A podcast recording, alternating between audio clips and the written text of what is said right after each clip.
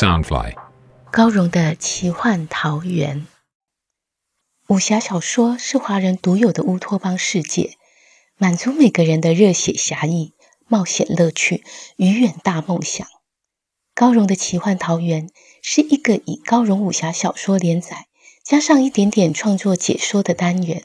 周一到周四，每天晚上十点，陪你仗剑江湖，快意恩仇。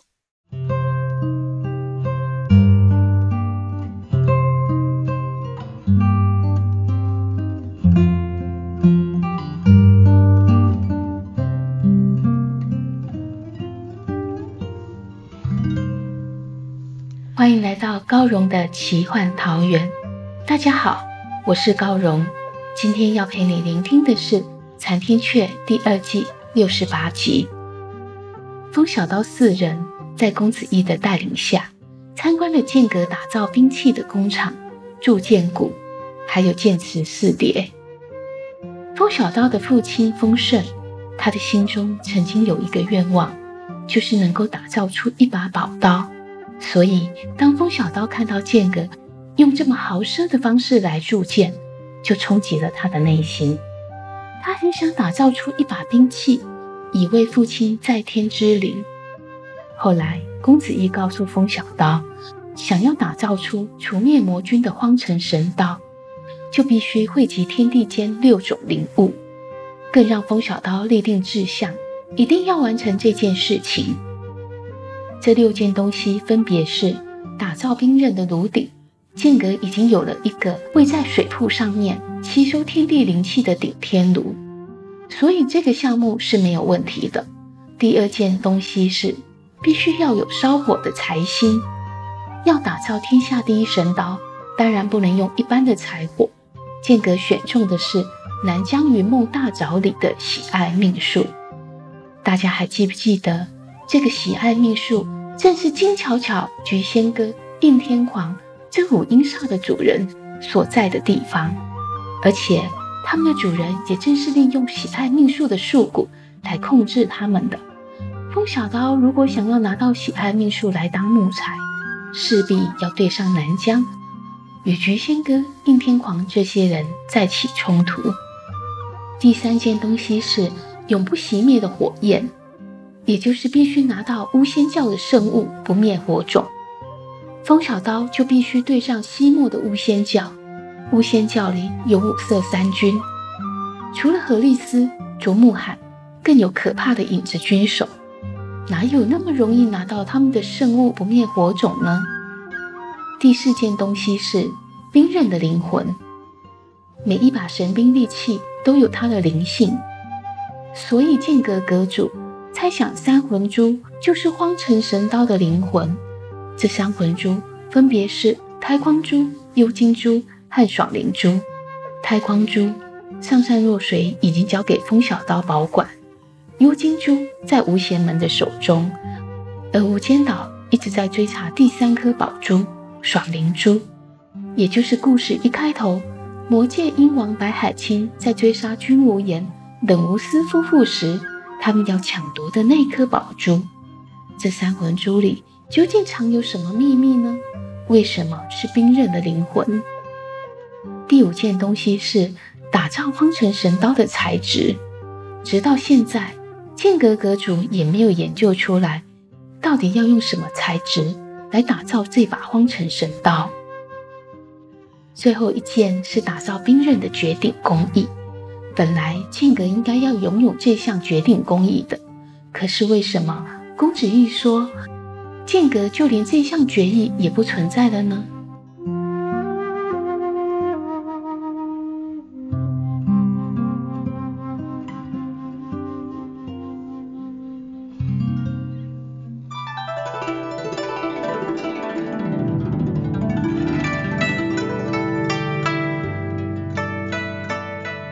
子义带着风小刀等人参观完铸剑谷和剑池四叠后，便顺着坡道往回走向山城。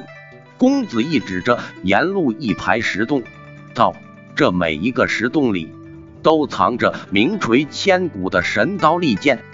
众人只见洞壁上刻着太阿洞、不光洞、雀爷洞、月痕洞等名字，共有七十七个存放宝剑的洞穴，另有漏影洞、上血洞、百辟洞等共三十三个存放宝刀的洞穴。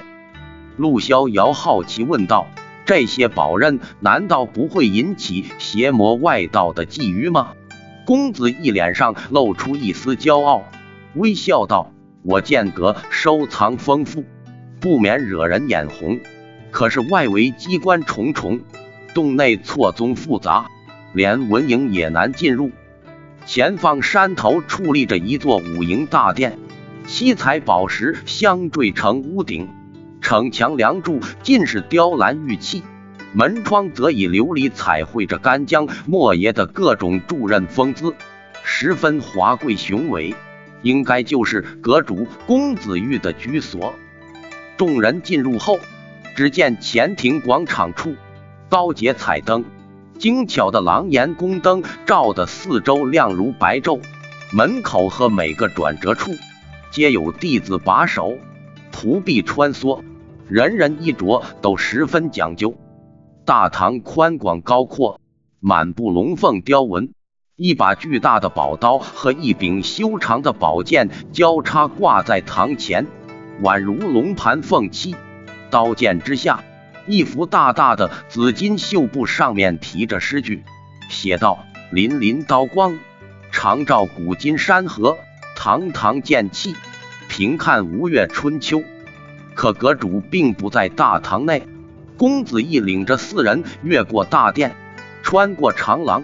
途中经过一间幽静小园，小园角落有一间优雅的房舍，门迎别致，房内却不断传出女子的呵斥责打声和仆婢的哭泣求饶声，但里面漆黑一片，暗无灯火，无法看见发生什么惨事。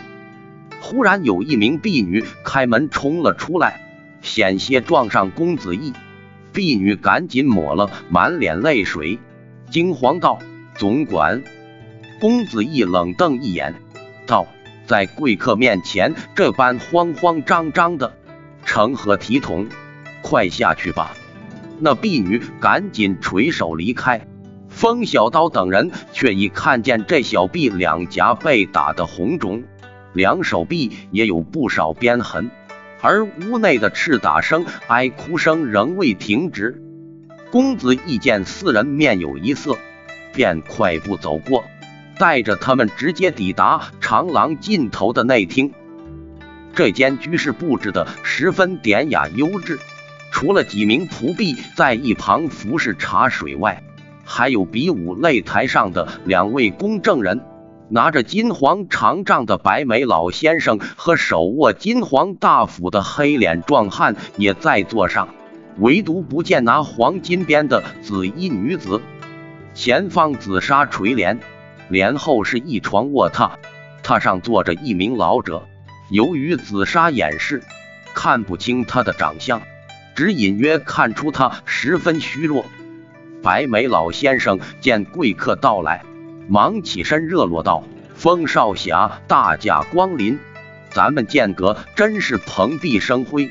在下是阁主的堂兄，单名一个川字。”他指着黑脸壮汉道：“这位是阁主的弟弟，单名游。”黑脸壮汉也抱拳道：“两位少侠昨日好刀法，我公子游真是佩服。”两人说话周到。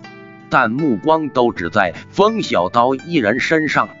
陆逍遥虽被冷落，却只觉得好笑。这黑脸叔叔实在有趣。他要拍小师叔马屁，何必拉扯上我？我昨日又是什么好刀法，我自己倒不知了。四人回礼后，公子川忙招呼道：“大伙儿忙碌了一早上，先喝口茶。”此乃我剑阁独有的黄芽茶，有调节寒暑之效。原来剑阁技工在忽寒忽热的工地来往，若非自身功力高强，便需喝这黄芽茶作为调养。众人喝了一口，但觉此茶入口温润，一喝下腹，便觉得百脉舒泰，能逼出寒气和暑气。风小刀不禁想起兰亭香榭的灭魂，曾请他喝过冰破朱茶，是奇寒之茶，与这黄芽茶的功效大不相同。公子玉温言道：“长江后浪推前浪。”老夫得知若水上人的高徒有如此成就，实在高兴。不知你们哪一位是上人高徒？风小刀起身行了晚辈之礼，道：“小刀拜见阁主。”公子玉喜道：“小刀是吧？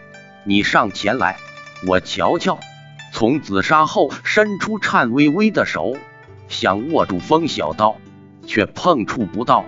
风小刀赶紧跨步上前去握他的手，一名仆婢帮忙掀开紫纱。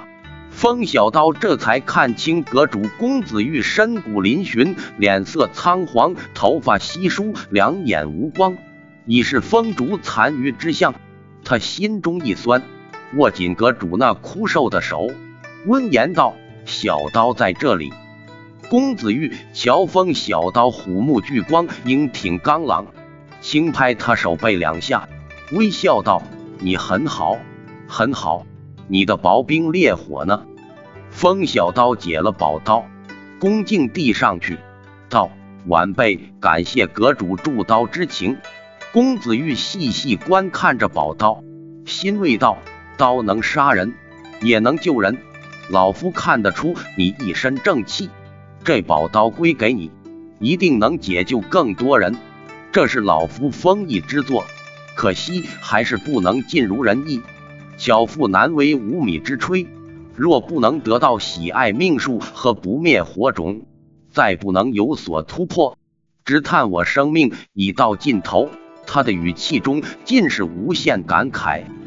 风小刀毅然道：“小刀愿为阁主取回这两件事物。”公子玉将薄冰烈火还给风小刀，摇头叹道：“取这些东西岂是容易？就算你能取回，只怕我早已尸骨风化了。”风小刀眼看这位慈和老者随时都有可能断气，又不知该如何相帮，心中甚是难过。公子玉闭目缓缓道：“当年我赠你师傅这把刀。”虽因敬你师傅有如天人，但私心上是有条件的。将来你师傅得还我一个人情。风小刀连忙答应：“是，此刀是师傅为我所求，我自当尽力偿还阁主恩情。”公子玉却神色为难道：“我听老易说，昨日拔得头筹的，其实是另一位无邪门小兄弟。”陆逍遥见这位阁主垂垂老矣，命在旦夕，早已不生气。他为何轻视女子？向前行礼道：“晚辈陆逍遥拜见阁主。”公子玉看他眉目清新，神情活泼，也颔首微笑，道：“剑阁有一事要拜托两位，就是将无间岛的兵刃安全送达。”此言早在众人意料之中。公子玉叹道：“只是这中间有两个难处，老易，你给他们说说。”公子义环目一扫四人，缓缓道：“我剑阁向来以助刃为主，武艺并不高明。这一趟要护送到无间岛的兵刃，实在是攸关天下安危，不能有任何闪失。”所以我们才想请一位英雄豪杰来帮忙。月孤雁问道：“无间岛人才济济，何不让他派人来取？”公子义叹道：“除魔大会在即，无间岛正全力备战，行岛主又怎肯多耗人手？这件任务最困难的地方在于所托之物甚为巨大，足有二十口大箱子。”每一口箱子都是长九尺、宽六尺、重于数百斤，完全无可躲藏，只能慢慢托运。若派多人护送，又怕其中有贼人坚守自盗，里应外合。虽运送路程只短短两日，无间岛会在千机湾处派船来接，但途中势必引来四方妖人劫掠。咱们想透了脑子，也不知该如何安全送达。他意思是这段路程必是真刀真枪，没有转环，极为凶险。月孤雁心中暗想：无间岛和剑阁两方各自算计甚精，却叫旁人出生入死，我怎能让二弟独自去拼命？果然，风小刀抢着说道：“无论多艰难。”既是阁主所托，小刀必全力以赴。公子玉微笑道：“当然，我剑阁也不会薄待两位，但这恰是第二件难处。剑阁会青黄不接，是因祖上规定，助任决议传子不传徒。但我三人膝下无子，只有我生有一个女儿，所以此番比试实是……”他话语一顿。苍老的目光忽然微微亮了起来，注视着风小刀。其他老者也目光灼灼，露出殷殷期盼之意。风小刀等人见他们神色古怪，都不甚明白。公子玉微微一笑，又道：“这一场比试其实是比武招亲，所以我才定下男子才可上台的规矩。”风小刀四人都在心里惊呼。原来这是比武招亲。公子玉继续说道：“本来获胜者就能成为我的女婿，完成运送兵刃的任务后，老夫会将一身铸刀绝艺传给女婿，间隔一切也会交由夫妇俩打理。但两位都如此人才，实叫老朽取决不下。如此天上掉下来的福分，连月孤雁也大感意外。”更遑论当世的两人，只是吃惊的说不出话来。风小刀这才明白玉冰华为何说参与比武是对不起小蝴蝶。看来玉冰华是早已知道这件事。以建个丰厚的家底做嫁妆，就算建个大小姐丑如蛤蟆，很多人也会咬牙忍受。更何况这桩婚事对风小刀而言，尚有其他更重要的意义，他能偿还阁主赠刀之情，成全父亲铸刀心愿，又完成师傅寻刀的交托，甚至还有机会打造出荒尘神刀，用来诛灭魔君，正是一举数得。此时他一身孑然，若真要娶妻，也未尝不可，但心中伤口仍如此深痛。实不愿意再触及情事，他心中想到：大丈夫行事当凭自己能力完成，怎可用婚事做踏脚石？我虽不认识大小姐，也不应该利用她。陆逍遥小脸涨得通红，瞄了风小刀一眼又一眼，生怕他说个不好，阁主会逼自己娶妻生子，却又更怕他吐出个好字。刹那间，那朦胧牵缠的情思是明明白白，再也无法逃避，不禁暗自叹气：“陆逍遥啊，你真是个傻丫头！他只把你当做小兄弟，从来也不瞧你一眼。他有门好亲事，你该替他欢喜才是，为何要自寻烦恼？待除魔大会后，你就乖乖回家去。”从此再也不见他，一年半载的，总能忘了吧？哎，难道回去后你心里头便真逍遥快活？只怕憋也憋死你了。此时方知感情这件事，真是半点也由不得人。他不禁回望了画儿，觉得两人实是同病相怜。风小刀将陆逍遥忧愁、害羞、回望画儿的情状全瞧在眼底，暗暗好笑，想到小伙子情窦初开，怕这婚事惹恼心上人，担心的不得了。改日我向大哥提提，让他跟画儿成就好事，遂了小子的心愿，好显出我这做诗书的本事，教他感激涕零。对我从此毕恭毕敬，任凭使唤。两人于是拱手齐声道：“阁主厚爱，晚辈万万不能接受。”公子玉实在意外，他以婚事作为酬赏，其实有两层用意：一来自是希望女儿有个好归宿；二来有丰厚嫁妆作为后谢，叫运送之人不至于在中途起了邪念。岂料竟会被两人当众拒绝。